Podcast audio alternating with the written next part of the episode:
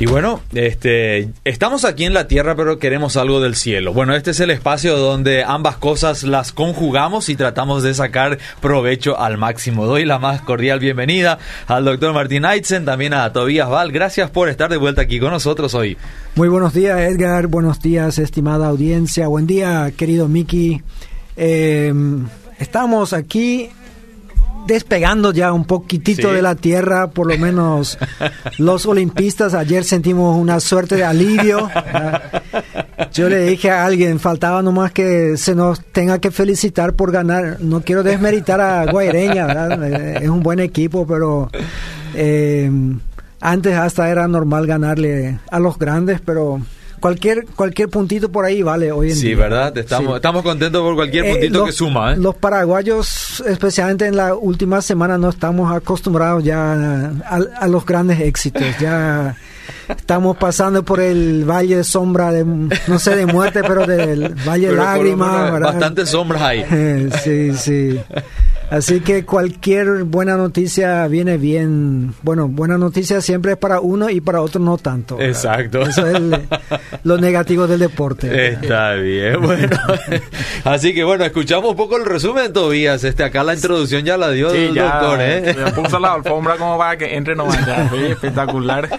y sí, se jugó eh, la, la, la última fecha, no me acuerdo más exactamente cuál fecha es, pero sí, se, tres partidos fueron los que se jugaron después de las eh, de la eliminatoria. Del, del combo de eliminatorias. Como de eliminatoria, entonces se jugaron tres, dos se juegan hoy. Eh, Nacional y Luqueño empataron 0 a 0 eh, y ayer fueron los partidos muy interesantes que fue la victoria de Libertad contra Sol de América 4 a 0 que Libertad estaba muy mal también Mm. Eh, bueno salió del penúltimo lugar ahora y se estableció un poco más hacia arriba y lo mismo hizo Ol- Olimpia ¿verdad? que le ganó 2 a 0 a, a Guaireña eh, vale recordar que eh, Gutiérrez, que era el técnico de, de Olimpia, decidió dar un paso al costado después de renunció. cinco partidos. O sea, renunció él.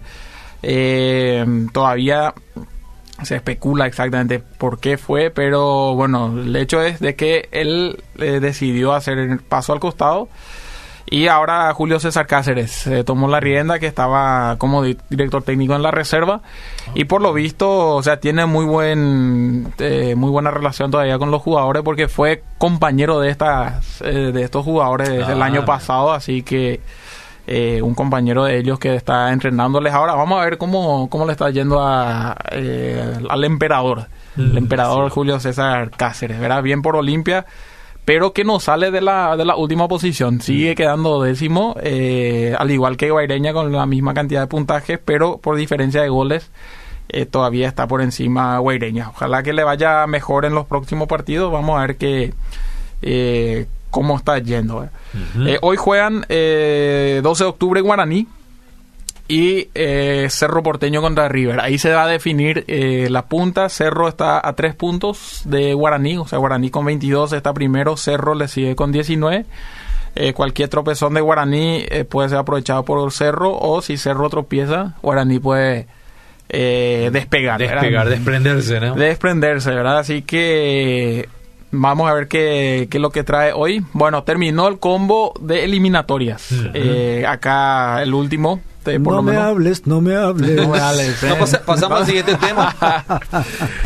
Y bueno, no estamos sin entrenador, estamos octavos y estamos sin entrenador. ¿verdad? Es eh, lamentable, una, una, eh, una tristeza, ¿verdad? De verle a la selección Un puntito de nueve. ¿verdad? De un nueve. punto de nueve.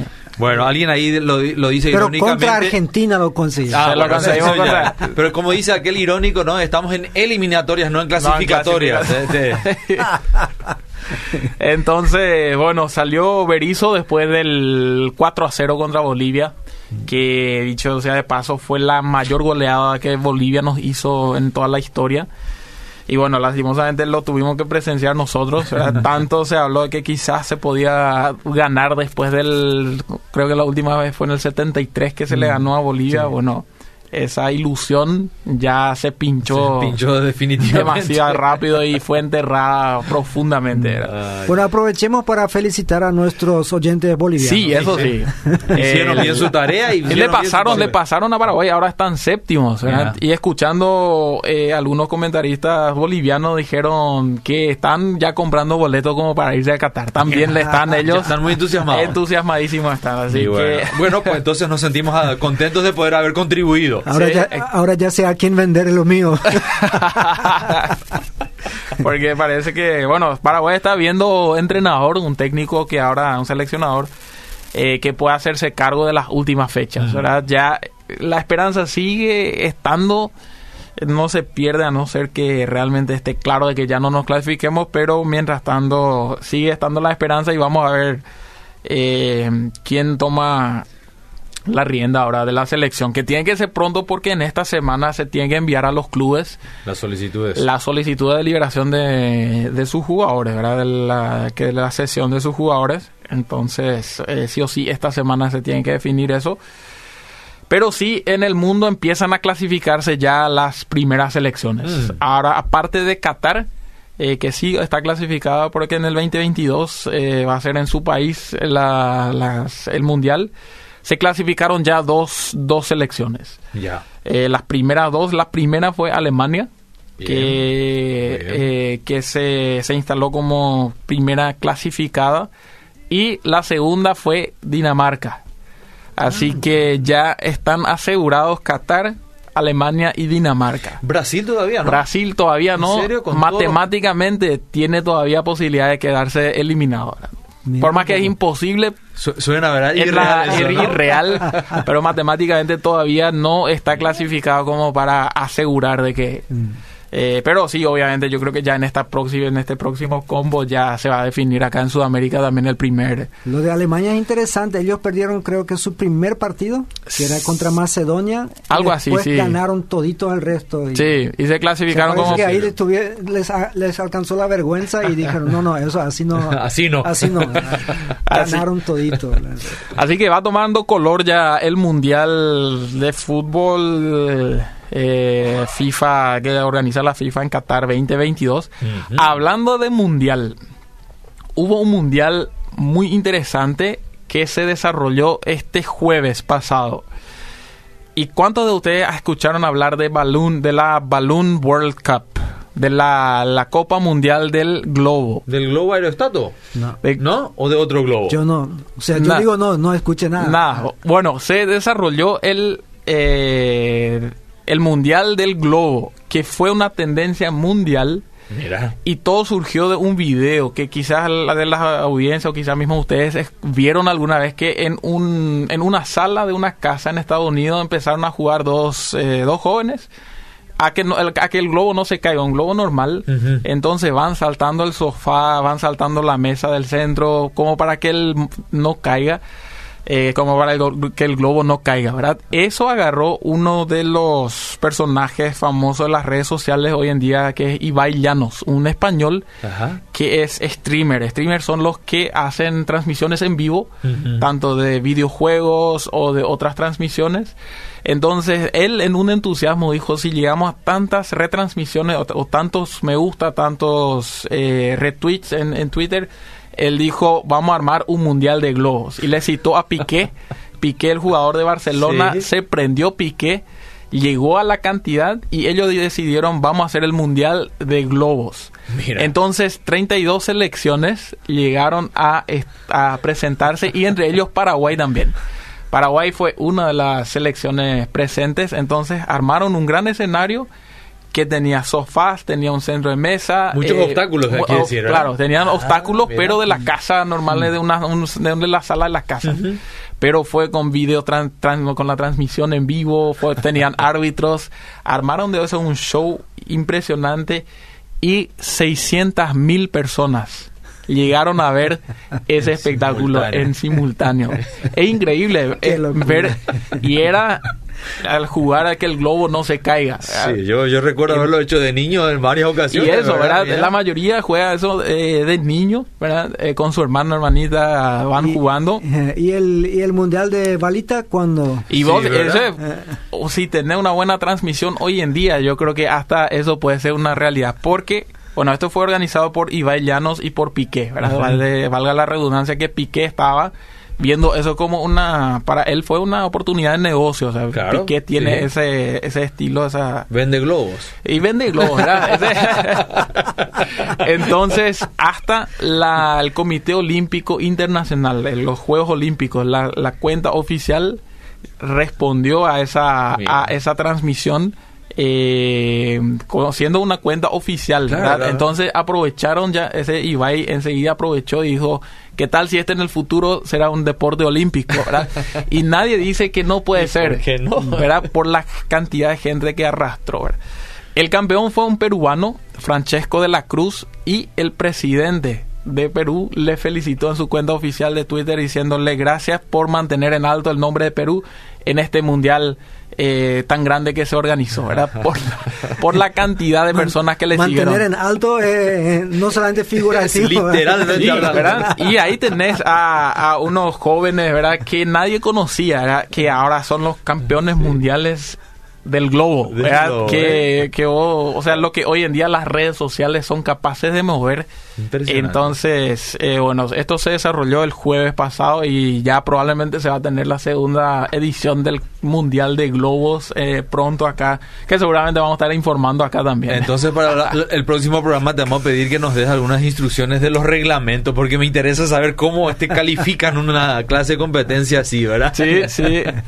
y bueno, pasando entonces a rápido la historia de por vida. Eh, quizás hoy no es tanto una historia, pero sí algo que Dios nos enseñó este fin de semana. Nosotros después de dos años íbamos a organizar nuestro primer torneo, nuestra primera competencia como de por vida. Estábamos muy entusiasmados. El jueves, ocho horas estuvimos marcando las canchas en, una cancha que tenemos en Ita, eh, sufriendo el calor del día. Eh, terminamos el jueves la marcación, tuvimos una reunión con todos los integrantes muy felices. Estábamos esperando entre 400 a 500 niños que iban a estar el sábado con nosotros. Y de jueves a viernes llueve torrencialmente. La cancha se inunda. Esas ocho horas de trabajo se ven ahí. Eh, no es que se borraron, pero sí, eh, sí fue, fue trabajo en vano en muchas muchas de las eh, de esas de la marcación que hicimos en gran en una gran cantidad de, partes de de la cancha y nos vimos obligados a suspender porque la cancha no iba a dar eh, mm. con no no iba a haber suficiente tiempo como para que el acceso al se, seque así como también la cancha era. eso nosotros eh, como equipo de liderazgo especialmente y especialmente mi caso personal afectó mm. por un lado pero yo creo que Dios nos quiso enseñar algo porque para nosotros fue vamos a hacer una actividad vamos a hacer una, un torneo, una competencia que solemos hacer nomás luego y esta fecha sería la, la indicada, ¿verdad? Hicimos, oramos así, pero fue así de manera esporádica porque se, se espera eso de nosotros los cristianos de orar por las cosas que hacemos, pero en ningún momento así realmente estábamos preocupados de hacer la voluntad de Dios en medio de esa, eh, de esa actividad. ¿verdad? Cosa que fue totalmente diferente a partir de ahí que en el equipo ahora sí se hacemos varias, eh, varios días de ayuno. Eh, por otro lado, no habíamos tenido preparado un mensaje evangelístico tampoco para esa actividad, cosa que ahora sí tenemos más tiempo para preparar.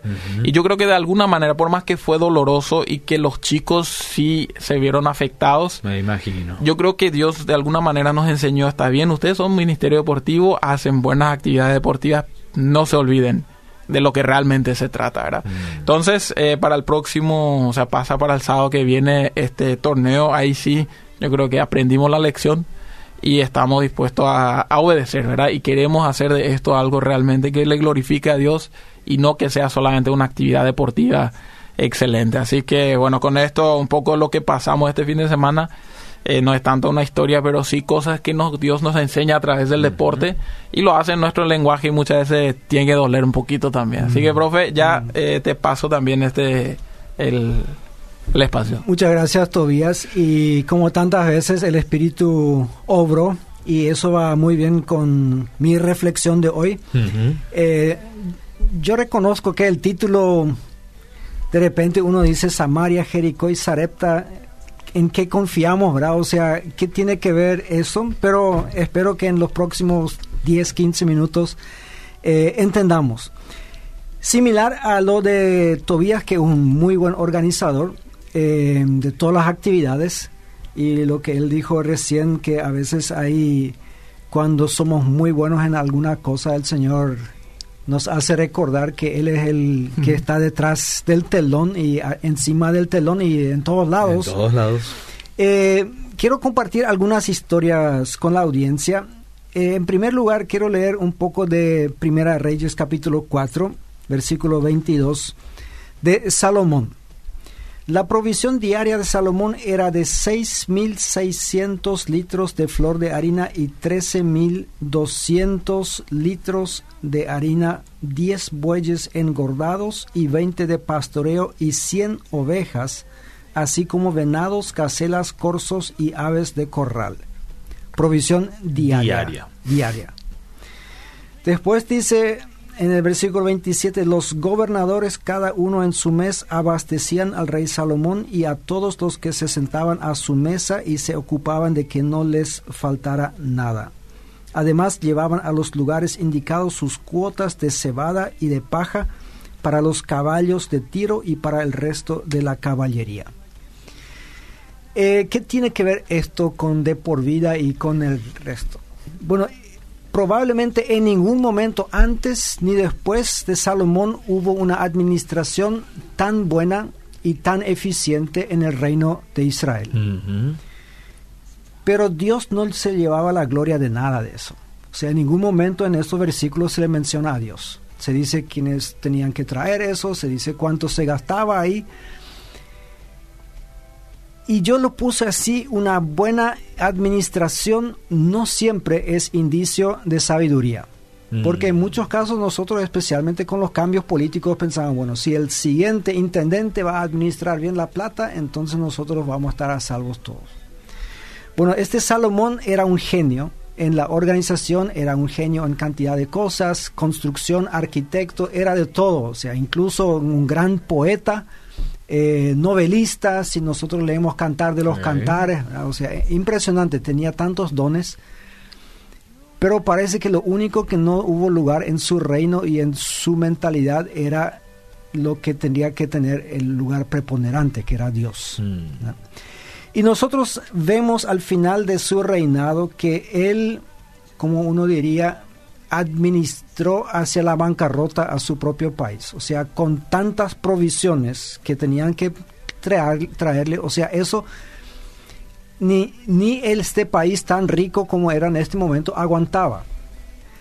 Em, cuando su hijo empieza a reinar, ahí viene todo Israel y le pide que aligere las cargas. O sea, nosotros no podemos. Está bien que hasta ahora trajimos todo eso y que sacaste tu papá sacó fotos y fue el, más conocido en todo el mundo y todo eso, pero fue a cuesta nuestra.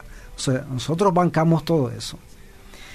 Em, ¿Qué tiene que ver esto? Voy a seguir un poco con otra historia. A mí me fascina la Biblia. Y a veces en la Biblia nosotros tenemos así historias pequeñas, algunos versículos que el escritor metió. Y yo me imagino, porque tengo una imaginación muy viva, algunos dicen fantasiosa. Bueno, ahí está, eh, no quiero decir el tipo, el escritor y tiene delante de él un pergamino que eran súper costosos y ahí tiene que escribir. Tiene cantidad de información y él tiene que decidir qué incluir y qué no incluir. Y por eso a mí me fascinan estas pequeñas pequeñas historias que uno dice de repente, ¿y esto qué tiene que ver? ¿Por qué está ahí? ¿verdad? Vamos a Primera Reyes capítulo, capítulo 16, ahí en el versículo 23 al 25 dice, en el año 31 de Asa, rey de Judá, Omri ascendió al trono de Israel y reinó doce años, seis de ellos en Tirsa. A un cierto Semer le compró el cerro de Samaria por 66 kilos de plata y allí construyó una ciudad. En honor a Semer, nombre del anterior propietario del cerro, la llamó Samaria. Samaria. Pero Omri hizo lo que ofende al Señor y pecó más que todos los reyes que lo precedieron. Siguió el mal ejemplo de Jeroboam, hijo de Nabat, persistiendo en el mismo pecado con que éste hizo pecar a Israel y provocando con sus ídolos inútiles la ira del Señor, Dios de Israel. Bueno, ahí nosotros tenemos en cuatro versículos de dónde, dónde surgió Samaria, que hoy en día todos conocemos y quizás más por los samaritanos en la época de Jesús. Hay a- incluso aquellos que piensan que todos los samaritanos eran buena gente porque hay una historia que habla del, Del buen, buen samaritano, samaritano. ¿sí? Entonces automáticamente, ah, seguramente los samaritanos eran buena gente, cosa que todos aquellos que han leído toda la Biblia saben que no es así. Mm. O sea, hubo muchos problemas con los samaritanos. ¿Por qué esto es significativo? Acá en estos versículos se le menciona a Jeroboam que hizo pecar a Israel. Cuando se dividió el reino, aquella vez después de Salomón, o sea, hubo tres reyes que gobernaron sobre todo Israel, Saúl, David y Salomón. De los cuales, según la historia y la Biblia, el mejor era David, el más rico era Salomón, pero después se dividió el reino y el reino del norte se apartó de lo que eh, quedaba como Judá. Se lo llamaba Israel al reino del norte y Judá al reino del sur. En el reino norte el primer rey era Jeroboam. Y él eh, vio que la gente se iba a Jerusalén para adorar. Y él dijo, bueno, ¿cómo podemos impedir eso? Porque la gente capaz que se va a Jerusalén se va a quedar nomás a adorar ahí porque. Jerusalén era el centro de, de Judá. Entonces él colocó becerros de oro en el norte de su país y en el sur, o sea, en los dos extremos. Y le dijo a la gente, estos son sus dioses. Ahí Mm. ustedes pueden ir a adorar. Así que, asunto arreglado. El tema religioso lo solucionamos acá. Ay, tenemos Jerusalén es una sola ciudad. Nosotros incluso le damos dos opciones Mm. a la gente a adorar. Ahora, Omri, que vino después, algunos reyes después de Jeroboam, piensa, bueno, Judá tiene un- una capital y todo el mundo Claro. sabe que Jerusalén es el centro político de Judá. ¿Cuál es el centro político de nosotros? Del resto. No hay. No hay. Depende un poco de dónde el rey se siente bien y dónde vive. Y voy a construir una capital. Ahí él compra un cerro, dice incluso el precio y todo eso. Eh, y era el cerro más adelante de Samaria. No era cerro porteño ni, ni cerro Corán. ni Cerro nada, Samaria. ce- cerro Cerro- Samaria. Hizo ahí su capital y en aquella época era muy lógico eso porque las capitales, o sea, las ciudades importantes siempre estaban asentadas encima de un cerro para protegerse un poco de los enemigos, porque es un poco más difícil luchar cuesta arriba que si estás en, En la llanura en donde te pueden arrasar fácilmente. Bueno, ahí está Omri y yo lo llamo a lo que hizo Salomón confianza administrativa, a lo que hace Omri confianza política. Y ahí nosotros en el mismo capítulo tenemos un versículo, un poco largo, pero uno dice, ¿y este qué hace ahí este versículo? Habla de Jericó. En el versículo 34 del capítulo 16 de Primera Reyes, en tiempos de Acab, eso ya era el hijo de Omri, cuando él era rey, Giel de Betel reconstruyó Jericó. Echó los cimientos al precio de la vida de Abirán, su hijo mayor, y puso las puertas al precio de la vida de Segub, su hijo menor, según la palabra que el Señor había dado a conocer por medio de Josué, hijo Mm. de Nun. ¿Esto qué tiene que ver? Bueno, aquellos que han leído toda la Biblia recordarán que en Números capítulo, no en Números, en Josué capítulo 6, el versículo 26. Josué había conquistado Jericó. Milagrosamente las murallas de Jericó, que eran altas y fuertes, se habían caído. Y el pueblo de Israel, el ejército de Israel, había arrasado la ciudad, salvándose solamente una prostituta de nombre Rahab y todos aquellos que se refugiaron en su casa. cosa que siempre me, me da un poco de, de, no sé, o sea, toda la familia tenía que refugiarse en la casa de la hermana o hija menos la, eh, oveja negra de la familia. sí, sí, exactamente. eso, Bueno, para salvar su vida. Eh, el Señor hace las cosas y a veces las hace con humor. Así me parece. bueno, en aquel momento, después Jericó estaba hecho pedazos, entonces Josué hizo una profecía, podemos decir, o un juramento, lo llaman ahí. Maldito delante de Jehová el hombre que se levante y reedifique esta ciudad de Jericó. Sobre su primogénito eche los, eche los cimientos de ella y sobre su hijo menor asiente sus puertas. Oh, toda una maldición. Bastante fuerte. Josué 6:26. Pasaron 300, 350 años más o menos. Jericó estaba en ruinas. Y ahí él un hombre de Betel. Betel está, es la ciudad que está en la frontera misma entre el reino del norte y el reino del sur. Justito la ciudad en donde Jeroboam había puesto uno de, sus, de los ídolos. Él dice, ahí hay una ciudad en ruinas, pero una ciudad que podía ser muy importante, una entrada hacia la tierra, o sea, mm. ahí nosotros podemos poner aduana, podemos poner una cantidad de cosas, o sea, económicamente va a ser muy importante tener la ciudad.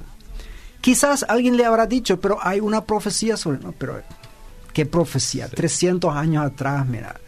El profeta murió, murieron muchos, todos sus descendientes ya murieron.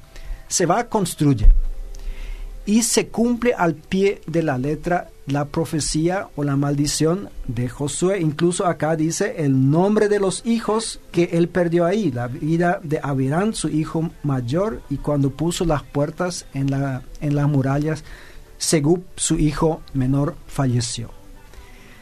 Así que la confianza económica que yo llamo a esto, eh, él descartó una advertencia muy directa y muy fuerte de parte de Dios, diciendo, bueno, la economía o lo que quiso hacer él es más importante que la palabra de Dios. Ahora nosotros tenemos estas tres personas de Israel. Salomón, que tenía parece que ponía su confianza en su capacidad de administrar el país. Hombre que puso su confianza en un puesto político en una ciudad que él iba a construir, que de hecho llegó a ser famosa, la ciudad de Samaria. Y ese Giel que volvió a reconstruir una ciudad que no tenía que hacer. Vamos al capítulo 17 de Primera de Reyes y entra en escena un señor muy conocido por aquellos que leemos la Biblia, pero aquel que viene por primera vez recorriendo, o sea, leyendo cronológicamente la Biblia, por primera vez acá se tropieza con Elías. Dice ahí, ahora bien, Elías, el de Tisbe de Galaad, fue a decirle a Acab, recuerden que Acab es el rey, tan cierto como que vive el Señor Dios de Israel, a quien yo sirvo, te juro que no habrá rocío, ni lluvia en los próximos años hasta que yo lo ordene. Y parece que en este momento Acab no lo toma muy en serio porque le deja ir. Si él sabía lo que iba a suceder, le iba a hacer prisionero ahí mismo. Vas a ser mi rehén y te voy a apretar hasta que llueve. Mm. Pero seguramente un profeta loco más por ahí, Y le deja ir, pero sucede exactamente lo que él dice. Se cierra el cielo. Dios le envía junto al arroyo Kerit le dice a Elías, andate ahí, yo te voy a alimentar, suceden los milagros que los cuervos le traen la carne y todo eso. Pero en algún momento ah, incluso el arroyo Kerit se queda sin agua. O sea, por la sequía. Y por la sequía. O sea, obviamente hay consecuencias de la sequía. Entonces, ahí dice, a partir del versículo 8, entonces la palabra del Señor vino a él, a Elías, y le dio este mensaje. Ve ahora a Sarepta de Sidón. Sidón era una ciudad pagana. Con Sidón, eh, Salomón tenía negocios. David antes tenía negocios, pero no eran israelitas esa gente, eran bien paganos. Y permanece allí, a una viuda de ese lugar le he ordenado darte de comer. Así que Elías se fue a Sarepta Al llegar a la puerta de la, de la ciudad encontró a una viuda que recogía leña. La llamó y le dijo, por favor, tráeme una vasija con un poco de agua para beber. Mientras ella iba por el agua, él volvió a llamarla y le pidió, tráeme también, por favor, un pedazo de pan. Sí, también tengo un poco de variedad. Tan cierto como que vive el Señor tu Dios, respondió ella. ¿Sí? O sea, no habla de sus ídolos, sino el Señor, y acá usa siempre el nombre hebreo del Dios de Israel, que es Yahvé o Jehová, como nosotros, depende cómo queremos llamarlo, ¿verdad? No me queda ni un pedazo de pan, solo tengo un puñado de harina en la tinaja y un poco de aceite en el jarro. Precisamente estaba recogiendo unos leños para llevármelos a casa y hacer una comida para mi hijo y para mí. Será nuestra última comida antes de morirnos de hambre. Trágico. O sea, ella con tanta naturalidad le está diciendo, bueno, acá básicamente estoy juntando para mi último... Y después de eso ya la muerte.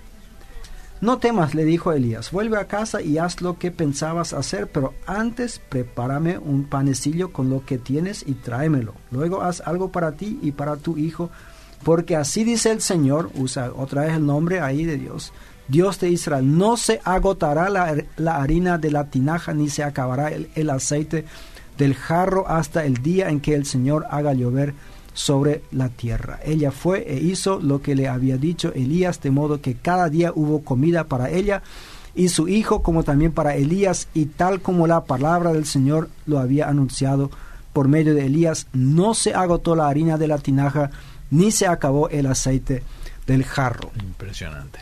Aquí voy con eso. Ahí nosotros tenemos una señora que no pertenece al pueblo de Israel que uno podría decir que no tiene nada que ver con el Dios de Israel. No fue instruida en el templo, nunca se le predicó el Evangelio, como diríamos hoy en día, que en aquella época eh, era simplemente no conocía a Jehová, pero sí había escuchado él, y por eso le dice, tú Dios,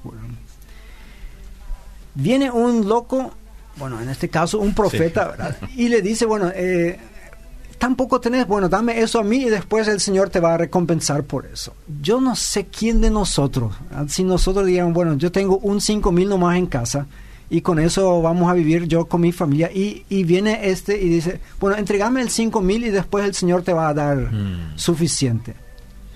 Eso sí requiere muchísima fe. Eh, quizás ella fue fatalista también, como algunos han sugerido, y bueno, le doy a él total. Igual si, morimos un día antes o uno después, no tiene mucha diferencia. Pero ella tuvo esta fe y esta confianza y le hizo. Sin conocerle a Elías, sin conocer, sin saber todos los milagros que el Dios de Israel había hecho en la salida de Egipto, en toda la historia de Israel. Y por eso Jesús más adelante la menciona y dice, la viuda esa de Sarepta. Bueno, había muchas viudas en Israel, dice, pero el Señor la envió ahí. O como dice después, ella va a entrar antes de ustedes al reino.